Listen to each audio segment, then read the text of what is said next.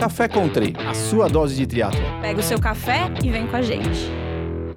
Fala galera, eu sou Beto Nitrini, estou aqui com o nosso trio Serginho Magalhães, Érica Magrice e Wagner Espadoto, que não é um trio, é um quarteto, mas está escrito errado na pauta, para mais um episódio do Café com Tri.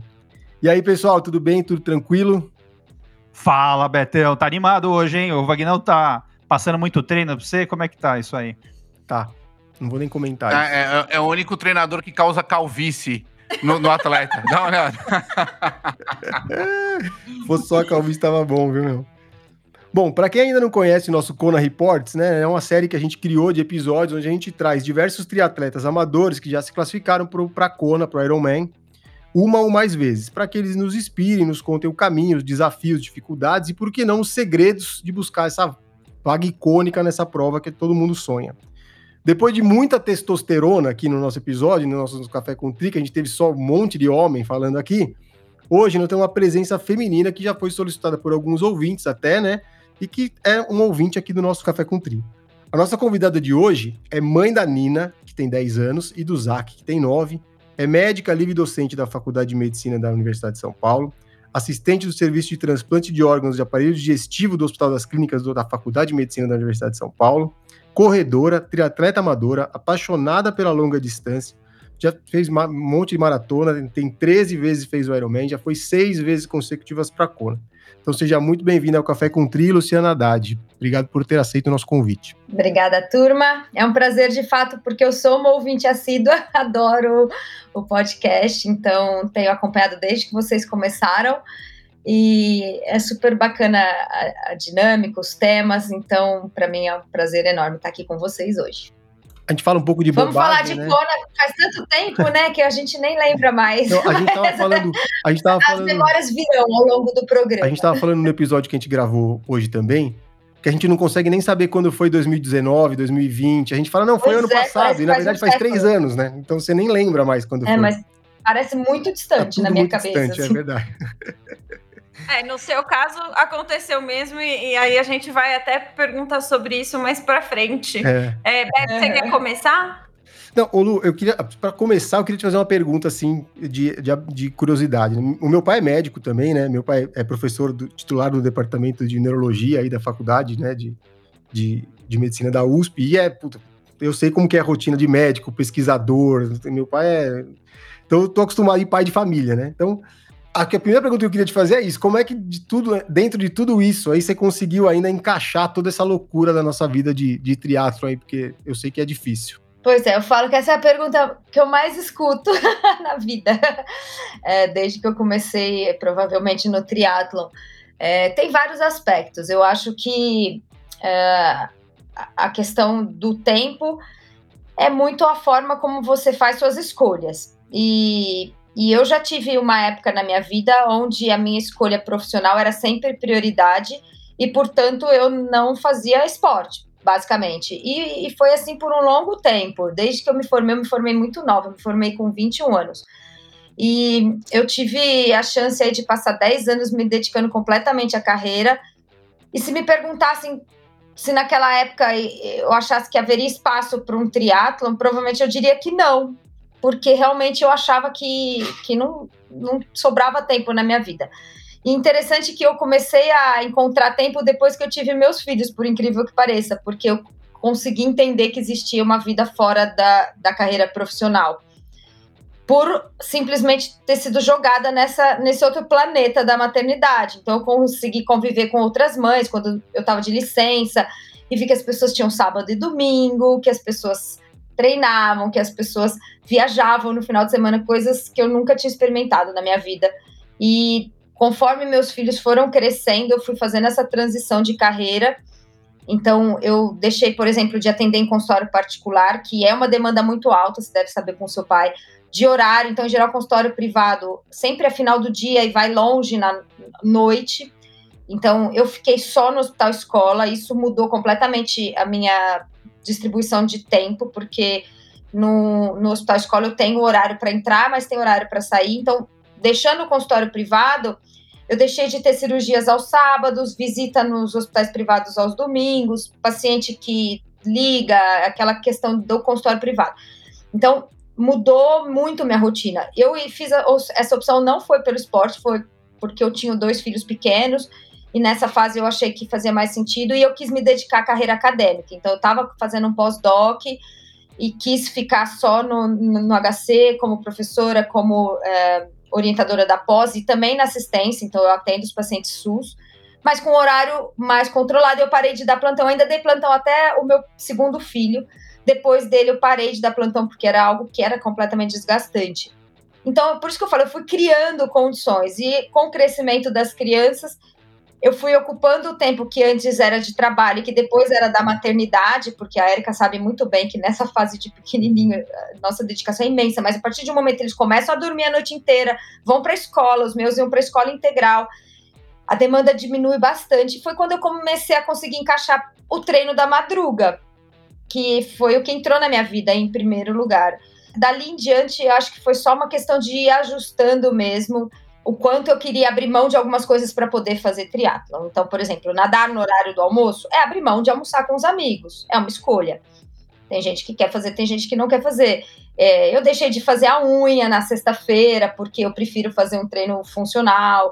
É, eu deixei de assistir televisão, porque eu tô com sono e durmo cedo para acordar cedo. Então, foram escolhas que eu fui fazendo ao longo da vida. Não tem nenhum segredo, não tem nada mágico, não tem nada incrível acho que tem pessoas que trabalham muito mais do que eu. É, eu trabalho oito horas por dia, eu acho que é bem ok. Não quero trabalhar mais e também acho ótimo a quantidade de trabalho que eu trabalho, porque eu tenho um emprego que é num hospital só, fixo. E tem gente que acha que eu não trabalho também, mas eu trabalho. porque é isso que paga minhas contas e eu amo o meu trabalho. Essa deve é, ser a segunda pergunta que você é. mais recebe, né? É, é verdade. Meu pai sem meu. Não, agora pararam. Desde a, até a pandemia, as pessoas perguntavam muito, uhum. achavam, algumas simplesmente inferiam que eu não trabalhava. Depois da pandemia, as pessoas conheceram um pouco mais meu lado profissional, porque eu comecei a falar no Fala Lu sobre Covid. E foi uma época que realmente eu trabalhei mais, porque o nosso horário lá no hospital ficou um pouco mais uhum. intenso. Uhum. E aí as pessoas entenderam que sim, eu trabalhava uhum. bastante. E, e aí elas viram um pouco mais esse meu lado, e foi aí que eu até decidi mostrar um pouco mais esse meu lado, porque as pessoas criam um imaginário do que nós somos pelo que a gente mostra na rede social. Claro. Então a, a rede social traz uma parte muito pequena da nossa foto vida. tua de médica vestida pra gente colocar lá no Instagram, então. A gente não vai botar uma foto tua de triatleta pro pessoal entender que É, não, eu tenho bastante. Aqui, é outra gente. coisa, a gente não fica tirando eu falo, a gente não mostra porque também não é um ambiente claro. onde dá para ficar tirando foto, não dá para ficar expondo o paciente. Uhum. Então, eu posto muito pouco dentro do hospital porque eu acho que não é um ambiente. Em geral, eu tô com o celular guardado fazendo outras coisas.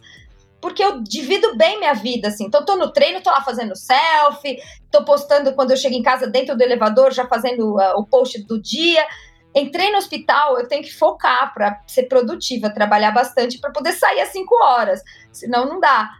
Então, não, nunca foi uma opção minha falar sobre, sobre medicina.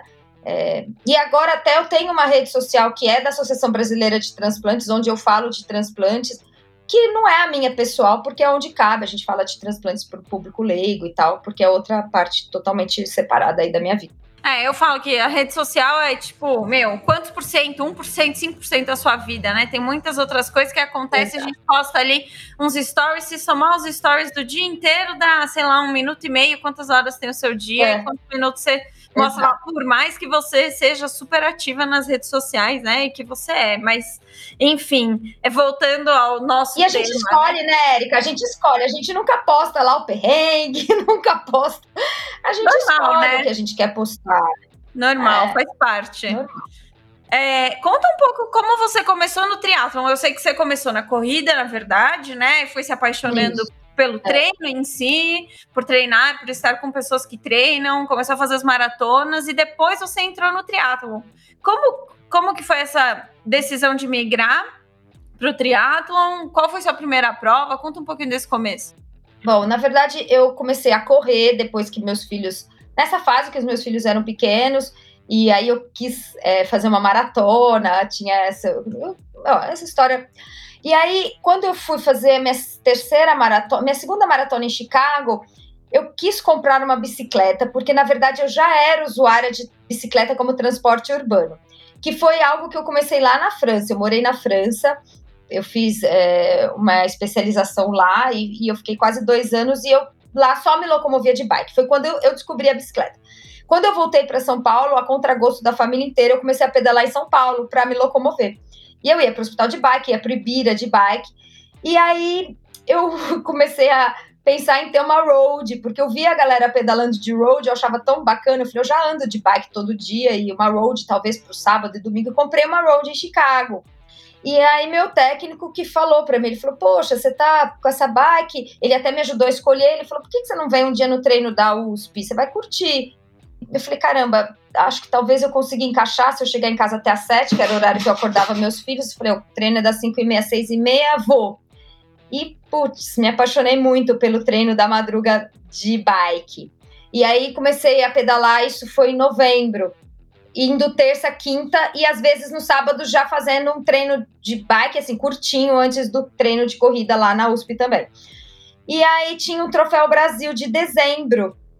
E foi aí que o, o meu técnico falou: Poxa, você já tá vindo em todos os treinos, tá pedalando direitinho, já consegue pedalar 20 quilômetros, tá correndo bem, porque você não se inscreve foi aí que eu entrei no triatlo meio sem saber o que eu estava fazendo e sem saber nadar direito. Foi meio caos, porque eu fui para academia faltando um mês para para a prova. Eu entrei no meio de novembro e falei para o professor que precisava nadar 750 metros e foi um desastre.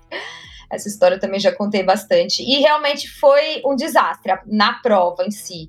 Em vários momentos eu pensei em desistir. Eu pedi para o caiaque, falei, quero parar. O cara do caiaque me ajudou pra caramba. Ele me incentivou a completar os 750. Eu levei 30 minutos, mas completei. E o resto foi bem divertido, mas valeu para mim.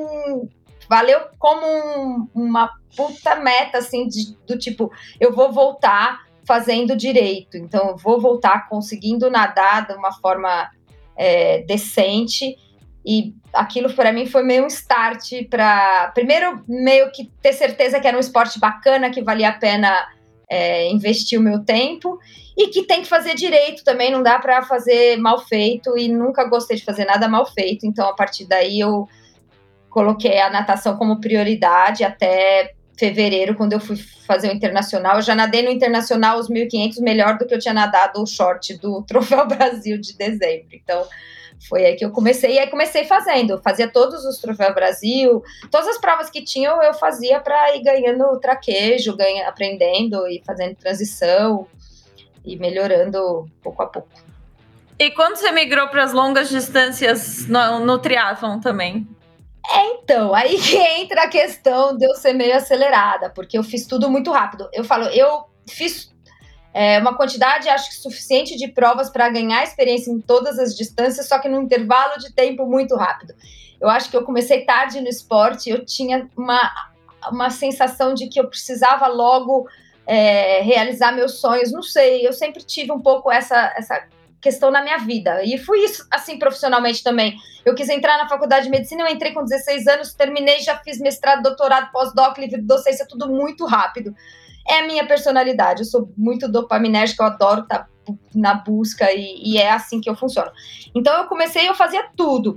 Eu me inscrevi para o meio Iron de Brasília, que era em abril. Então eu tinha feito a primeira prova em dezembro, que foi um short, aí fiz o olímpico. Nisso eu devo ter feito mais um short, mais um olímpico para fazer o primeiro meio Iron.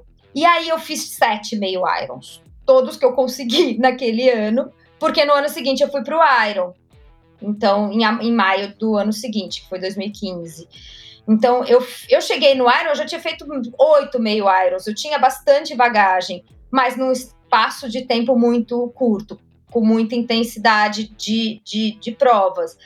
Que, óbvio, que isso não é o ideal e provavelmente talvez eu tivesse performado muito melhor se eu não tivesse feito tantas provas, mas ao mesmo tempo me diverti, foi bacana. Eu acabei fazendo isso nos cinco anos seguintes, sabe? De fazer muita coisa. Algumas eu conseguia ter mais performance, outras nem tanto, mas tudo bem. foi como foi. É, assim, é, eu acho que você foi uma pessoa que correu muito atrás, tipo, do seu sonho. Você estava afim de fazer, mas você, você é o exemplo da pessoa que se dedicava.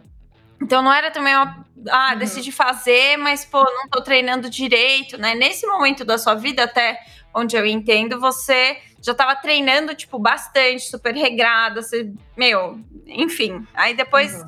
depois você pode falar um pouquinho mais sobre isso, mas é, conta pra gente, eu falei ali no começo do, do episódio, é, ah, que durante a pandemia aconteceu muita coisa com você, né? Então, assim, para quem não sabe, uhum. é, ano passado, acho que foi ano passado, né? Antes de entrar na preparação aí de Cone uhum. e tudo mais, você sofreu um, um, acidente bem sério, né?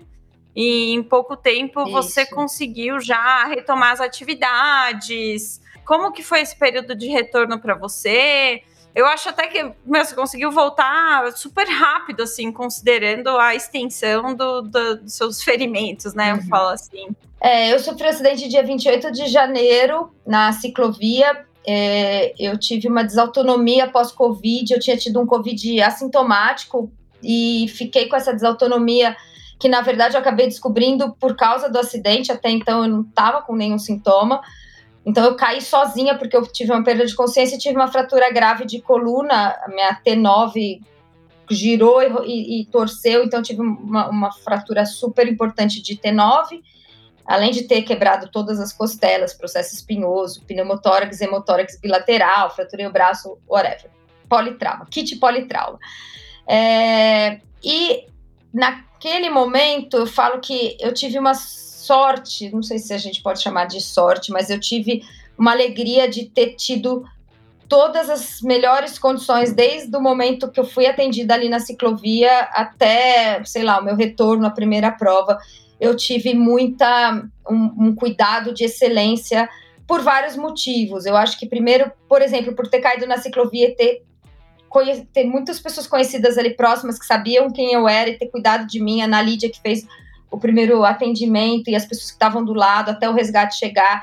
E aí já toda a equipe médica que foi, sabe, participando dos processos por eu ser médica, tá no hospital escola. Então, quando eu cheguei no HC, o HC inteiro já estava me esperando no pronto-socorro, fui atendida por todos os chefes, foi tudo muito perfeito. Então, é, depois na reabilitação, é, eu fui para o Luci Montoro, que é um hospital que é SUS, mas que é fenomenal para reabilitação.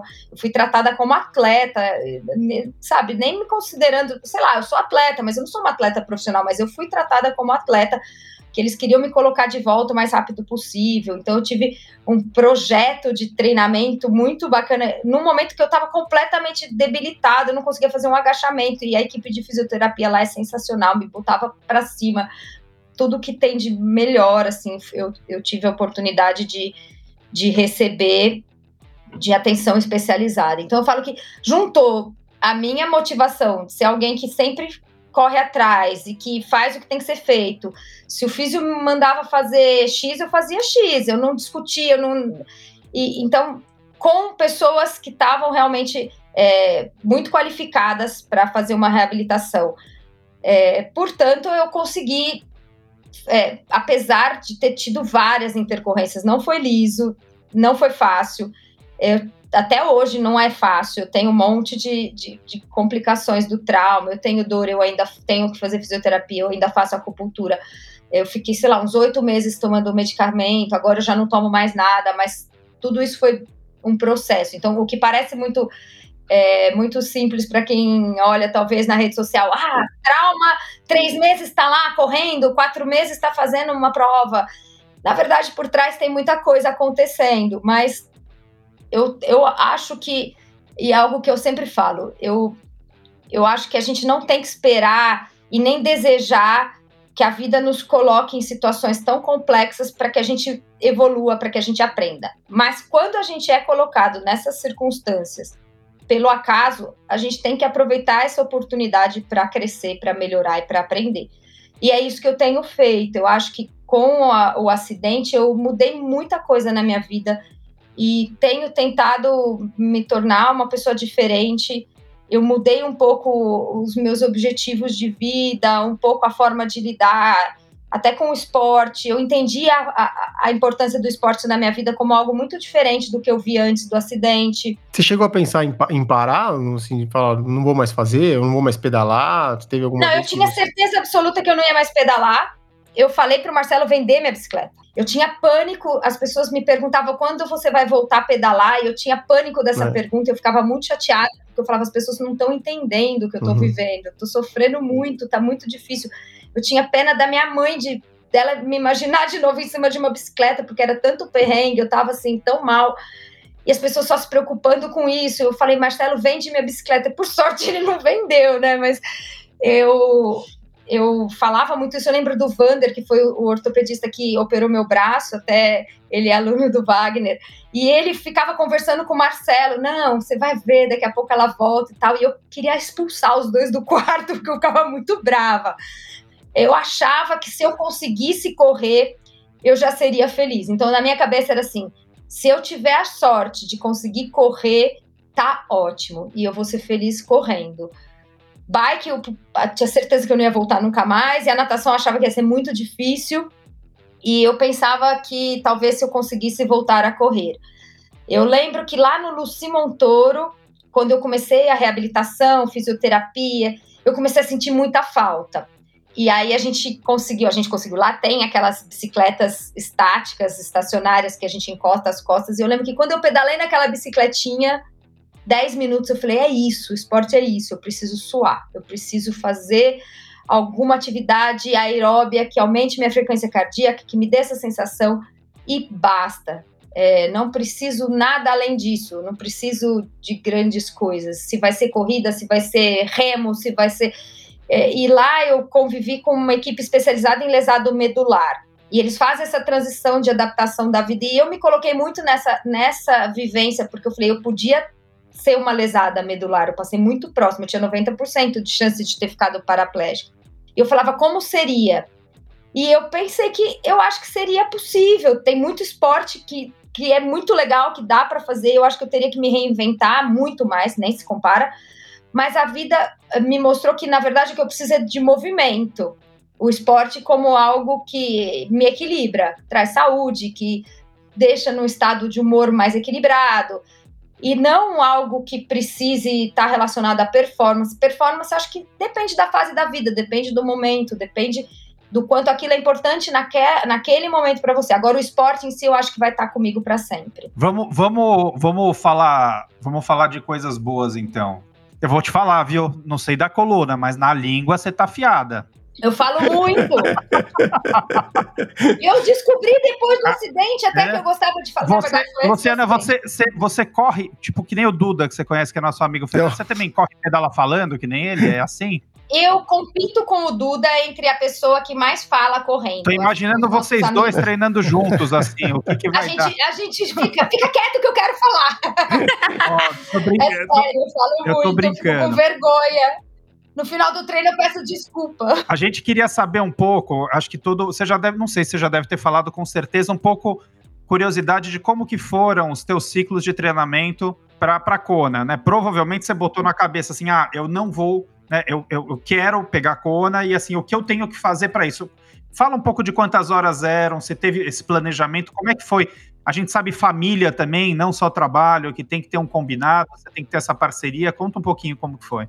Na verdade, a minha primeira classificação não foi nada planejada, porque foi no meu primeiro Iron, onde tudo era um completo desconhecido. E eu, de verdade, não tinha a menor intenção de me classificar para Kona. E foi a maior alegria da minha vida esportiva, porque é muito gostoso quando as coisas acontecem é, sem que você tenha isso como meta. Então é tão sem pressão, é tão leve, foi tão leve eu tinha uma meta de primeiro completar, e depois eu falei, ah, talvez completar sub-12, mas eu tava muito perdida, porque em primeiro Ironman é isso, né? Dá muito medo, eu tinha muito medo de não conseguir nadar, eu tinha muito medo de não completar, eu tinha muito medo de ter que andar. E na corrida, eu não nadei bem, nadei normal, pedalei bem mal, mas na corrida eu comecei a crescer muito durante a prova lá em Floripa. Eu comecei a correr, eu tava em 12 segundo na categoria, e eu fui crescendo na corrida. E a, e Sempre foi seu forte, né, Lu? Sempre, você sempre foi do Sempre, tipo mas- que vai chegando na, na corrida e vai comendo É. posição. E aí eu não tava. E as pessoas iam falando, nossa, você tá em décimo. Aí eu passava mais alguém, agora você tá em oitavo. Agora você tá.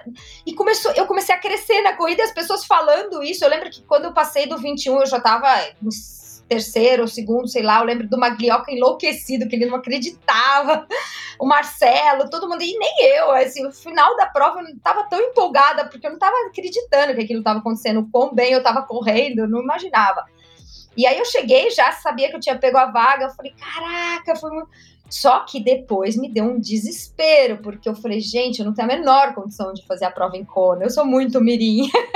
eu me achava realmente muito, muito pouco preparada. E essa eu aí eu treinei para Kona, fica muito próximo, final de Floripa e Kona, sempre achei que ficava justo, você já tem que emendar outro, outro ciclo, está cansado.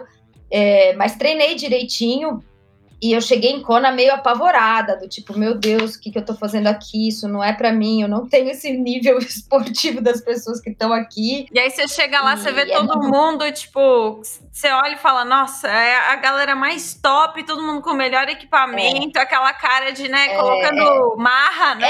É. É um ambiente um pouco opressor, assim. E eu ainda me considerava muito iniciante, eu era.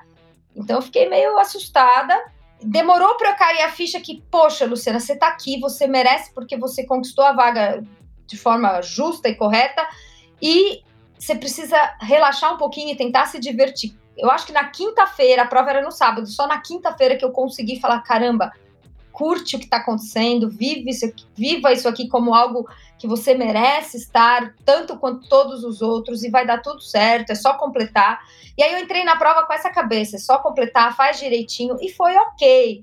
Eu lembro que, assim, de, no primeiro, segundo, terceiro ano, eu sempre ficava na meiuca da categoria. Sei lá, se tinham 70 mulheres, eu sempre fiquei em 30, 35. Eu nunca cheguei perto de pódio, nem tive essa intenção a minha natação é muito ruim para isso, e lá a natação é sem roupa de borracha no mar, é difícil. Então eu já saio da água muito atrás e eu entro na bike numa situação que é ruim, a bike lá é muito difícil, a bike também não é muito meu forte. Então a corrida sozinha em Kona não, nunca vai garantir, assim, pode, eu nunca entrei com essa intenção. Mas eu, ao longo dos anos, fui colocando metas para mim mesma. Então, ah, quero baixar meu tempo, quero melhorar meu tempo na maratona. Isso sempre foi me incentivando. Teve aclimatação, é, Luciana? Você fez aclimatação, alguma coisa pensando na. A gente sabe Fiz, que o clima então, lá. Quando eu estava no, sei lá, meu quarto ano, quando eu, eu tive um, um período que eu treinei com um técnico finlandês, o Michael e nessa, nessa época que eu treinei com ele, foi a, a, o primeiro ano que eu fiz uh, o protocolo. E foi legal, a gente fazia uh, os treinos uh, no rolo, sem ventilador, o ambiente fechado, com umidade e tudo mais. Não, o cara também mora na Finlândia, agora tem que se adaptar com a temperatura de 20 graus. Para ele já tá calor, né? 20 é, graus, o cara tá ele era mais bicas já, né? Mas o cara era todo cientista e a gente fazia protocolo de heat adaptation certinho, assim. A gente fez. Então, nos últimos dois anos eu fiz. Tem, tem várias questões em Kona, né? Outro, outro, outro mundo. Eu sempre. Tem outra questão. Eu sempre acho que eu me dediquei mais para a prova classificatória em termos gerais da vida. Então, de dieta, de disciplina, de fazer os treinos nas faixas corretas, de obedecer o técnico eu sempre, para a prova classificatória, eu era muito 100%. E Kona já estava tá um pouco mais cansado. Eu nunca pensei em disputar muito a categoria, porque eu não achava que eu não tinha condição. Então, em Kona, eu dava um pouquinho mais.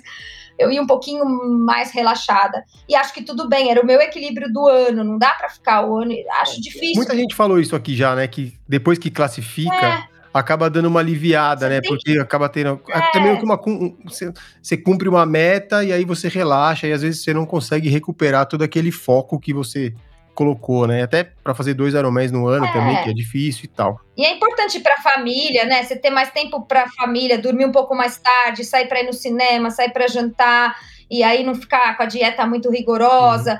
Então eu sempre optei por em Kona ser um pouco mais tranquila, treinar um volume um pouco menor e aí eu vou com essa cabeça do tipo, minhas metas são metas pessoais, deixa eu tentar melhorar alguma coisa ou outra. Então, ah, quero fazer a minha natação melhor. Você aí, falou de, das metas bem. pessoais, né? Assim, é, o fato de você ter uma presença forte na, nas mídias sociais te causa uma pressão uhum. interna, porque assim, você tem as suas metas internas, claro, né, que é as suas metas que você... Uhum. Mas você acha que a presença na rede social, assim, por ser mais forte, ela te causa uma pressão também, ou você já lida com isso como tem muita gente que acaba, às vezes, não performando como gostaria, às vezes até que tem que justificar, uhum. se sente como se tivesse que justificar para alguém, né? Então, Como que você vê isso? Se isso te atrapalha, te ajuda? Ou não faz diferença então, nenhuma? Então, é interessante. Eu falo que rede social é, tem que saber usar. E eu decidi que se eu. É, quando eu decidi usar a rede social de forma mais intensa, eu sempre coloquei como algo fundamental que ela só me trouxesse benefício, jamais me trouxesse prejuízo, até porque eu por muito tempo tive aquilo como um hobby completo. Hoje eu já tenho algumas coisas mais concretas, tenho um canal no YouTube, tem algumas coisas que não são só hobbies, são sim algo mais concreto, mas lá atrás era simplesmente diversão. Eu lembro que eu senti essa pressão bem no começo, num challenge que eu fiz em Floripa. Eu estava começando, acho que no meu primeiro ano ainda, onde as pessoas começaram a falar: ah, você vai ganhar categoria, será que você está disputando com fulano, ciclano? E aquilo me, me deixou um pouco tensa e aí eu falei: calma, Luciana, você precisa usar a rede social de forma positiva, mas jamais como algo que vai te atrapalhar psicologicamente, te botar uma pressão mais do que eu já sempre coloquei em mim, porque eu sempre eu sempre tenho minhas metas, meus objetivos, eu sempre fui uma pessoa que que estava preocupada com performance. Eu falei, eu não preciso dessa pressão externa de rede social. E depois dessa prova, eu comecei a tentar entender como usar a rede social é, sem que me trouxesse uma pressão, sem que. E, e eu acho que agora eu sei muito bem como fazer. Eu, por exemplo, eu consegui me tornar amiga da grande maioria das meninas que, que são triatletas é, de ponta, de performance, muitas até por muito tempo competiram comigo, da minha categoria, e, e isso é legal, humaniza. Então, não, eu não tô numa guerra com fulana, nós somos amigas lá que vença o melhor, mas isso é bacana. Eu adoro incentivar meninas que estão começando eu fico muito feliz quando elas me superam e são melhores do que eu. E eu entendi que isso é mais legal ainda do que ir bem na prova, do que ganhar, é conseguir incentivar alguém, é, é ver uma amiga sua que começou sendo muito melhor do que você e é natural que isso aconteça. Eu já tenho mais de 40, minha. Agora eu treino com as meninas de 20 e poucos, eu quero que elas brilhem, que elas fiquem muito melhores do que eu fui. Qual foi o treino-chave para a Kona? Teve algum treino-chave? Aquele que você fala assim, puta, esse aqui me deu a confiança, é aquele treino que você precisa fazer. Eu sempre tenho, e em geral acho que é o que a maioria dos triatletas tem, que são as transições longas. Então, já teve aquele que eu fiz 180 em Romeiros, e aí você sai, corre mais 8, corre 10 e você termina bem. Sempre acho que é, aqueles treinos de sábado que dura o dia inteiro, ou uma transição no riacho que nada, pedala e corre, para essa confiança de fato, assim, pré-Iron, pré esses treinos mais longos é, são bem importantes. Mas eu sempre, para cada ciclo, eu acabo lembrando de um treino ou outro que foi mais difícil, ou que eu tive mais dúvida, ou que aconteceu alguma coisa diferente, ou sei lá, tomei uma mega chuva e mesmo assim continuei. Sempre tem algum treino que, que eu acabo lembrando durante a prova. Você não acaba marcando, né? Você falou que você falou a questão antes um pouco da alimentação, que talvez você não uhum. tenha se dedicado tanto, não sei. Conta um pouco como que é a tua alimentação quando você não está em ciclo de treinamento ou quando você está? Se tem alguma. Se você até já experimentou uhum. algumas dietas, a gente falou já em alguns programas aqui sobre keto, low carb, jejum. Uhum. Conta um pouquinho como que são as tuas dietas é, num ciclo de para fazer um Ironman, alguma coisa. Se tem alguma coisa especial? Bom, eu, na verdade, ao longo desses anos, minha dieta de atleta e minha dieta de vida normal foram cada vez mais se aproximando e se tornando uma só. Porque quando eu comecei era assim, eu era muito trash, eu comia completamente errado, bizarramente, porque vida de médico que dá plantão e a gente vive no 880. E aí eu comecei a passar com nutricionista, tentar fazer aquela dieta da, da maratona e tudo mais. Aos poucos eu fui aprendendo, fui estudando, fui me interessando muito mais pelo tema e fui aprendendo o que funciona para mim, o que não funciona. Não faço nada muito diferente do que é quase que consenso. Eu tenho nutricionista, atualmente a, a Cissa é minha nutricionista, então eu gosto bastante, por exemplo, para plano de prova, estratégia. É, eu faço prova com bastante carbo, gosto, sou bem adaptada ao consumo é, de carbo intra intra-prova, mas já fiz protocolo de, de adaptação, já fiz é, treino para melhorar meu uso de de gordura, é, treino em jejum, mas tudo com protocolo, é, sempre acompanhando com, com o Nutro, com o médico do esporte. O que eu acho é que atualmente eu tenho uma tendência a fazer escolhas mais saudáveis em geral, porque eu fui entendendo que isso é muito mais do que uma dieta para performance, mas sim uma dieta para a vida. Então, eu aos poucos fui diminuindo o consumo de doce, de açúcar. Eu ainda adoro doce, mas antes eu era uma mega formiga dependente do açúcar. E aos poucos, até para o canal, eu fiz um vídeo do, sobre açúcar e eu fui ler muito. E açúcar, de verdade, é um veneno. Ele tem alterações é, neurológicas super importantes relacionadas ao consumo de açúcar. E aí eu fui dessensibilizando meu corpo. Hoje eu sou muito pouco, não sou mais dependente de açúcar. Então eu consigo limitar, como doce numa sobremesa no sábado, numa festa, mas diminuir meu consumo de doce, eu tento comer muito mais alimento não processado, que acho que isso é o que funciona e é básico, né? Comer comida de verdade, alimento natural, não processado. Então, eu reduzi muito o alimento processado eu estudo muito, assim, eu sou. Eu tava conversando com um amigo uma vez, ele falou que também não dá pra confiar muito numa pessoa que não gosta de brigadeiro, né? A pessoa fala, não, eu não gosto de brigadeiro. Você, então você já desconfia, fala, não, tem alguma coisa errada com essa pessoa, não é possível, meu. Eu odeio mousse de chocolate. Não, não como sorvete mais. Para, não, não dá. A pessoa tem alguma coisa errada, não é possível. Eu falo que por, isso, é uma, isso é uma das minhas missões atuais na vida, assim, é tentar é, fornecer informação para as pessoas para que elas entendam de fato como as coisas funcionam no corpo, para que elas tomem as decisões inteligentes baseadas em conhecimento. Isso muda tudo. Porque você vira para uma pessoa e fala assim: você não pode comer açúcar porque faz mal. Acho que isso não agrega muito. Todo mundo já ouviu essa frase. Quando você fala por que, que o pico de insulina faz mal, o que, que acontece no cérebro? Qual é o neurotransmissor que aumenta? Por que, que você se torna dependente? Por que, que da próxima vez você vai querer uma dose maior e aquela vai deixar de funcionar? E quando a pessoa entende tudo isso, ela pode optar por não comer o doce, porque ela vai entender que a longo prazo ela vai ter uma série de prejuízos. Esse tipo de informação. Tá vendo, Wagner? Olha o churros eu aí. Falei aqui no caso, eu sei, eu, e às vezes eu continuo optando por comer, o que é uma coisa ridícula, né? Mas acontece na minha família. Não, mas de vez em quando. Mas, é, mas acontece. O aí, é o rei dos churros da festa junina. Ele, o Wagner. Aí vai até da gente entender por que, que a gente tá, a gente tá fazendo escolhas erradas. E eu faço direto. Porque a gente tá ansioso, porque a gente está estressado. Aí, quando a gente está estressado, libera cortisol, libera cortisol. Aí, a gente não dormiu bem. Quando não dorme bem, diminui nosso limiar de tolerabilidade. E tudo isso é muito interessante. Quando você começa a relacionar as coisas.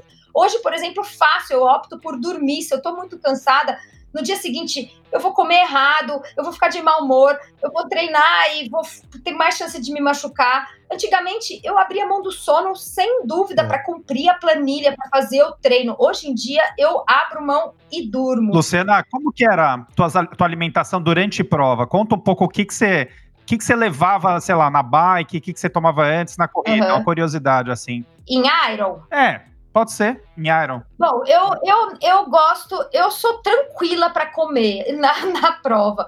E não tenho muita dificuldade com doce. Tem gente que não gosta muito de sabor doce. Então, meus protocolos sempre foram bem simples. Eu capricho na quantidade de carbo. Eu tento alcançar, atualmente, até na maratona de Nova York, eu consegui tomar 90 gramas por hora, que é um volume enorme de gel, e foi tudo gel. Na bike, eu intercalo gel, em geral, com chomps, aquelas gominhas para ter uma coisa sólida, e a gente faz as contas é, de carbo. E também o, eu coloco o carbo na garrafinha. Eu tenho usado o Malten. Desde que lançou o Malten, a primeira vez que eu usei foi em Frankfurt, tinham acabado de lançar, e eu comprei no Iron lá na Europa. Eu já me adaptei de cara, pro, porque ele ele tem uma quantidade maior de carbo por ml, uma absorção que é um pouco melhor, para quem se adapta vai bem. Então, eu vou na bike com carbo na, em líquido e gel mais gominha, e na corrida só gel. Bem simples. Eu calculo certo a dose de cafeína, porque cafeína funciona. Então, eu faço um protocolo. Quando, por exemplo, é maratona, eu tomo cafeína pré, e depois de uma hora e meia eu começo a re, é, abastecer a cafeína, e no final dou um pico a mais de cafeína. E aí sempre no gel, né? Não tomo nada é, mas é bem simples. Eu perguntei porque você e falou que você se alimenta de, alimento, de alimentos não processados, mas a gente fica refém, a gente sabe disso. Na suplementação é todo químico, ah, né? Então, assim, é uma coisa que a gente quem busca uma alimentação de não processados, quando vai para a suplementação ou prova, putz, é difícil fugir do gel, né? Fugir da, do carbo líquido. Sabe por quê? por causa de duas, duas coisas. O volume, a gente não consegue levar. Não dá para levar banana, é muito volume. Então, a gente não consegue na natureza ter a quantidade de carbo num volume tão pequeno, tão concentrado. E mesmo mel, mesmo eh, tem alguns produtos que tem mais, é, como chama aquela rapadura, que tem uma quantidade maior, não consegue ter um volume. Você teria que levar um pedaço de rapadura. E mesmo a questão de digestão, digestão também, também, é mais é. dificultada, porque sempre tem um pouco de fibra. Uhum. Então, nesse caso, eu não sou, eu não sou contra de forma nenhuma o industrializado, pelo contrário, tem produtos que são feitos com, com qualidade e, e aí eu acho fundamental. Vagnão é da época da bisnaguinha, né, Vagnão? Bisnaguinha e purê de batata no sachê, meu. Isso aí era a melhor coisa do ah, mundo. Sachê não, não era sachê. Mas Guajipaque. Era no saquinho. Mas agora... purê de batata no saquinho. Purê Fala, de batata no sacolé. Mas agora vocês têm uma opção saudável e Lá uma vem, opção né? natural, que é o Zima né? Então eu precisava falar isso, não tem como não falar isso, desculpa, né? Vou ser obrigado a falar, uma vez que o Serginho é bom, levantou a bola. Agora, o meu questionamento é o seguinte: qual que é o seu objetivo em Kona? Então, eu eu sempre, eu já me perguntei isso, né? Porque o Marcelo, eu já me perguntei tudo nessa vida, mas. Então para, para agora, tô... para agora, para agora. Continua pensando, aí eu vou continuar a pergunta. Veja, você. Não, porque, de calma, fato, quando calma, você chega lá e tá naquela, naquele perrengue. Calma, Z1, Z1 agora, Z1, calma, levinho. Presta atenção. Você é uma das melhores atletas que a gente tem na sua categoria. Mesmo não nadando mal, você tem melhorado muito seu ciclismo e sempre correu você sempre ganha as provas que participa ou fica em segundo quando é nível é, sul-americano, por exemplo. Só que lá fora, a performance ela costuma ser é, muito aquém do seu potencial. Eu queria saber qual é o tipo de conversa que você tem com o seu técnico hoje para mudar o que você fez anteriormente para ter um resultado expressivo ou atingir o potencial que você possivelmente tem. Se é que é esse o objetivo, né? Se é que é, ela não vai para Kona para completar todo ano, não é possível. Eu acho que eu nunca cheguei, eu nunca fui com esse objetivo, Wagner, e isso é muito ruim, porque o ser humano desmotivado, e assim, eu não, não vou desmotivada a ponto de não treinar para fazer uma boa prova, mas eu não tenho o grau de motivação que eu precisaria para tentar é, competir. E aí a questão é, eu sou um pouco crítica em relação à, performance, a minha performance. E quando eu me coloco num start list mundial, eu de fato eu me acho, eu me acho incapaz assim de estar tá na disputa ali do top 10. E eu, eu não sei, eu, eu sou um pouco realista nesse sentido, de falar por mais que eu nade, a minha natação, é, eu teria que dedicar um tempo que eu não tenho para que ela ficasse competitiva. E, e aí eu acho que às vezes, dentro do meu contexto de vida, não vale a pena. E eu acabo indo para Kona uh, porque é muito legal. Eu casei em Kona, virou história da minha vida. E tá lá com todo mundo, os treinos. E mesmo a prova, eu aprendi a fazer a prova de um jeito que eu tivesse objetivos pessoais e terminasse sem uma sensação do tipo, só sofri. Mas eu agora ando me questionando se vale a pena ficar voltando. Eu não, não acho que eu vou ficar voltando. Essa vaga que eu tenho agora, que eu vou fazer esse ano, eu peguei lá em Mar del Plata, sabe Deus quando, pré-pandemia. E eu vou fazer a prova esse ano, mas eu não sei se o ano que vem eu volto para Kona. Eu não tenho certeza. Não, assim, eu não acho nem que se eu seria capaz de me classificar, entendeu? Eu, eu acho um desperdício. Eu acho assim, evidente que, guardado as devidas proporções de vida que só você entende e conhece. É, e, enfim, uma série de coisas. Eu acho um desperdício de performance. Não só seu, como diversos atletas que têm um ótimo potencial para ir bem e não só completar, ou, ou enfim. Muitos uhum. querem, na verdade, né? Mas aí falta uma série de condições e situações. Ali no seu caso, eu já entendi que você não quer. E tem, e tem uma outra questão também que eu acho importante, que é que um tempo atrás você falou que treinou com finlandês, é isso? O Mikkel, né? Mikkel, né? É. Você saiu da MPR, se não me engano, foi para lá e depois voltou. É, aparentemente o modelo é. de treinamento do, do cara, que é um treinamento 80-20, alguma coisa assim, que é muito treino leve, parece que você não se adaptou. Não, na verdade não foi isso. Eu me adaptei e muito. Eu achava ele sensacional e a gente deu muito bem. Aí veio a pandemia e eu comecei a trabalhar no Covid. E no Covid, meu foco virou a medicina e aquilo se tornou algo muito importante para mim. Eu estava completamente dedicada. Aqui no Brasil, todas as provas canceladas. E lá para junho, talvez, as coisas na Europa começaram a melhorar e o meu treinamento com ele era, era um modelo super personalizado. A gente tinha reunião semanal. E chegou uma hora que. Eu, porque eu tinha pedido para ele um mês assim de treino à vontade, que eu fizesse o que eu quisesse, e pagando em euro e fazendo reunião semanal. E aí chegou no terceiro mês nesse esquema, e ele já querendo que eu voltasse a, a performar, fazer treinos de qualidade, colocar intensidade. Minha cabeça ainda estava muito no Covid, e eu estava ainda muito focada na medicina. E eu falei, é, agora, nesse momento de vida, não faz sentido para mim ter esse modelo de treinamento, que era um modelo que eu gostava muito até a pandemia começar, personalizado, onde ele discutia todos os treinos comigo, os motivos dos treinos, a, a gente tinha reunião semanal.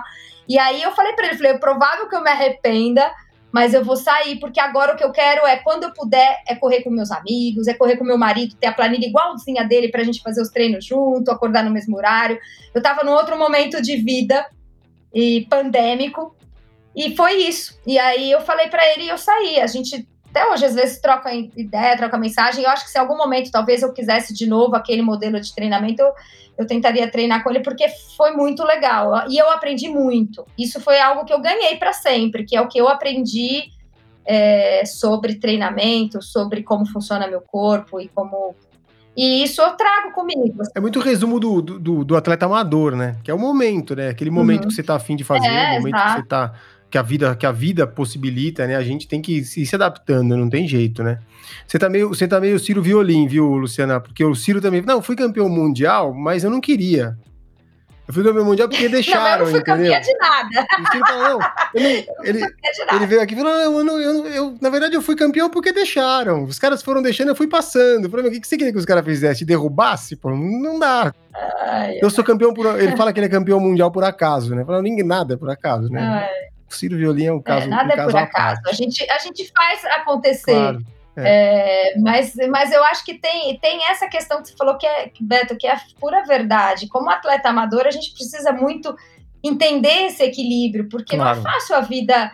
É, e mesmo acho que para o profissional já não deve ser. Não. Mas para o não profissional que tem outro trabalho, que tem família, que tem filho, eu lembro que teve uma reunião que eu estava fazendo, juro, eu estava lá no meio do covidário, de roupinha de centro cirúrgico e não sei o quê. Eu tinha reunião com o meu técnico para discutir a semana. Eu me sentia assim, eu falei, gente, eu sou, o que, que eu estou fazendo? Eu estou aqui dentro do hospital discutindo a planilha, sendo que as pessoas estão ali atrás morrendo de Covid. Não, não... Aí eu falei, calma, tá, não é a hora. E é isso, é você entender que em alguns momentos não é a hora. E tudo bem, né? Tá tudo certo. Vamos continuar correndo, vamos continuar pedalando e dá para fazer e dá para ser legal. Ô Lu, eu queria, assim, é, para a gente ir caminhando para o encerramento aqui, a gente sempre tem aqui, antes do final, né? A gente sempre tem um, os nossos dois últimos quadros aqui, né? O primeiro eu queria que você colocasse aqui para a gente se você se tem algum ídolo, né? No esporte, pode ser no triatlon, pode ser em qualquer outro que te motivou, que te inspirou para depois a gente colocar aqui no, no, no nosso episódio, numa chamada. Então, eu queria que você colocasse aí algum ídolo que você tem, ou ídolo no esporte. Olha, eu vou, eu vou falar uma pessoa que. Porque eu não era do esporte, coitada de mim, eu não sabia nada, nem o nome de ninguém. E infelizmente eu perdi a oportunidade de aprender com os triatletas famosos das gerações anteriores a mim. Mas eu vou falar que meu ídolo é o Mestre Azevedo, porque ele, no momento onde eu estava muito no começo da minha vida de triatleta, foi alguém que me falou algo que fez toda a diferença. Eu lembro que eu conheci o mestre lá em Pucon, eu estava sozinha numa fase super difícil da minha vida, eu tinha acabado de me separar e estava entrando no triatlon e já tinha feito uns três meio irons e tinha feito maratona e todo mundo me chamando de maluca, falando que eu tinha perdido a mão e que eu estava exagerando, que eu estava maluca, treinando demais. E aí eu estava com o mestre lá conversando e, e ele, poxa, você tá sozinho? Eu falei, é, tô sozinha, meu, minha quinzena sem meus filhos e tal, que difícil. E aí contei um pouco da história da minha vida e falei disso, né? Que eu tava mergulhando de cabeça na, no, nos meus momentos de solidão e tristeza no triatlo e que aquilo estava sendo muito legal. E, mas que as pessoas me criticavam muito, que eu estava ouvindo, porque, ah, você está exagerando aquela história. Ele falou, Luciana, você tem que saber sempre se você está feliz. E essa é uma resposta que só você vai dar para você mesma. E se você estiver feliz, segue em frente. Não escuta nada nem ninguém. E foi, tipo, o meu caminho, sabe? Até hoje eu penso, eu tô feliz, eu quero ir pra Kona, eu quero fazer esse ciclo. É isso. Não, não tô, não tenho porquê. Então, o mestre Azevedo, até hoje, tudo que ele fala é, ele é sensacional e ele é meu ídolo. O Roberto é um cara sensacional mesmo, ele é um cara diferenciado, né? A gente fez os episódios com ele aqui, foram muito bons. Até, até o Ciro me mandou uma. O Ciro mandou para mim uma lista das frases que o Roberto falou no, no episódio que ele gravou. Não, eu falei para Érica quando eu assisti, eu, eu fiquei assistindo de novo, porque é sensacional, é bom Os demais. ensinamentos do, do Azevedo. Foi sensacional é, mesmo. É. Você que tá ouvindo agora esse episódio com a Lu, volta lá também depois e ouve com o mestre. É muito Vagnão, Vagnão, Vagnão, tá por aí? Câmbio? É, é, que eu fechei o microfone porque se você prestar atenção no fundo. Tem alguém tem querendo alguém. participar. Tá bom. Então, então vamos lá. Então, participante, eu vou, eu vou roubar a cena, eu vou roubar a cena do Vagnão para um momento que a gente gosta muito e com certeza você deve ter, porque é o momento roda presa que você já deve ter escutado. E como você falou que você escuta e que você sempre quis participar, você não vai escapar. Só que tem que ser cabeludo. Tem que ser aquela gata, ai, o ai. mico, aquele micão, ó. O pessoal não poupa aqui. Então você pode contar. Pode, ser, bons, pode né? em treino, em prova. Conta pra gente aquele mico, Luciana. A verdade é que quando a gente chama ela para participar, ela já deve ter pensado, ela já repassou todo. Não, eu tenho vários, mas eu vou contar um recente porque a gente dá muita risada até hoje. Eu e a Rafa, a Rafa, que é minha médica e minha colega de treino, eu tava lá em Cozumel para minha retomada. É, fazendo para fazer um meio Iron e é lá quem conhece tem um pier enorme, é protocolo Covid, a gente ficou numa filazinha assim para largar de dois em dois e aquilo não andava nunca. E eu morrendo de vontade de fazer xixi.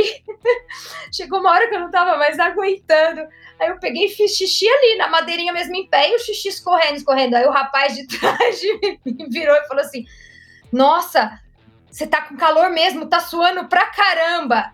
Era minha perna cheia de xixi. Eu não, até hoje eu não sei se ele já tava tirando um sarro, se ele percebeu que era xixi, ou se realmente ele achou que era suor. Aí a Rafa, ela tem uma risada ela começou a rir igual uma maluca. Ah, xixi, xixi. E assim, a filha inteira olhou para mim para ver o xixi que eu tava fazendo e aquela pocinha de xixi. Imagina todo mundo atrás desviando do meu xixi. Mas é o clássico, todo mundo faz. Todo Exato. Eu ia falar, quem nunca Essa... fez xixi numa largada ali, na graminha, seja onde for na Tem praia. Gente que já fez pior, né? É. Mas então vamos contar só a história do xixi, porque a escatologia aqui não precisa. Bom, pessoal, ah. queria agradecer a Luciana pela, pela participação, pelo tempo que ela dedicou aí a gente. Foi bem legal o episódio.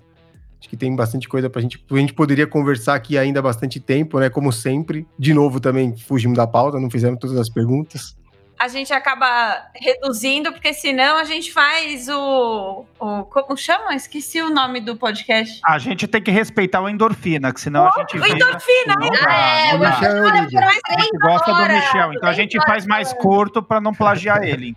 para não passar. No final, eu não aguentava mais falar. tipo, eu falei, meu Deus, eu tô cansada de mim mesma. Mas é, é diferente. Aliás, a gente precisa convidar o Michel para vir aqui, Betão. Precisamos, o Michel é meu. Não é? Pô. Conversei com ele outro dia. Será que ele consegue fazer o programa em 50 minutos com a gente? O que, que você acha, Betão? Claro que não. Não existe a menor possibilidade do programa ser menor do que 4 horas. Não tem como. Mas tem assunto. Ele nem, é bom, ele nem vem. Se falar pra ele que tem menos que 4 horas, ele fala, não vou.